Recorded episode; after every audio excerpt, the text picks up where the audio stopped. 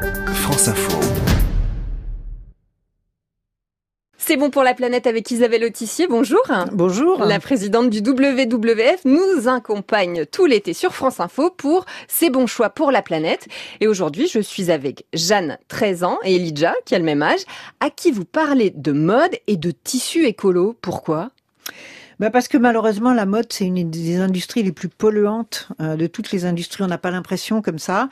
Euh, c'est beaucoup beaucoup de tonnes de gaz à effet de serre, autant que tous les avions et tous les bateaux réunis.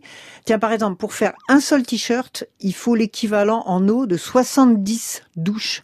Pour faire un seul jean, il faut 285 douches en équivalent. Donc et puis euh, les vêtements euh, synthétiques, hein, donc euh, en microplastique, c'est l'équivalent de 500 000 tonnes de particules qui partent au moment où on lave le linge dans la machine à laver.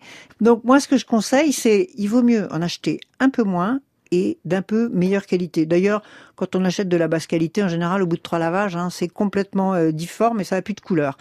Donc il faut privilégier sans doute les fibres naturelles, hein, le coton, le lin, responsable, choisir des labels. Alors vous allez voir que nos jeunes auditeurs, là, Jeanne et Elijah, bah, ils n'avaient pas forcément conscience de cet enjeu. Hein.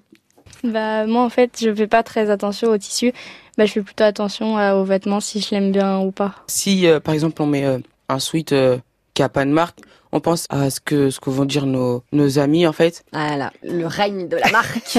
oui, bah ça c'est la dictature de la marque même. Mais euh, tu sais que dans les friperies, tu peux trouver aussi plein de choses de marque et que tu n'aurais même pas imaginé pouvoir porter parce que des fois ils auraient été trop chers dans les boutiques. Il y a un truc super sympa aussi, c'est d'organiser des après-midi troc. Euh, c'est quand même assez drôle. Hein, on fait cabine d'essayage à la maison. Euh, ça permet de, de changer beaucoup euh, sa garde-robe et puis euh, d'éviter d'encombrer les placards. Et moi, je suis sûre que tu peux rendre tes amis jaloux en allant chercher euh, des trucs incroyables euh, que tu trouveras justement ailleurs que dans les magasins. Voilà, je vais aller faire un petit tour dans les friperies, je crois. Merci Isabelle Autissier.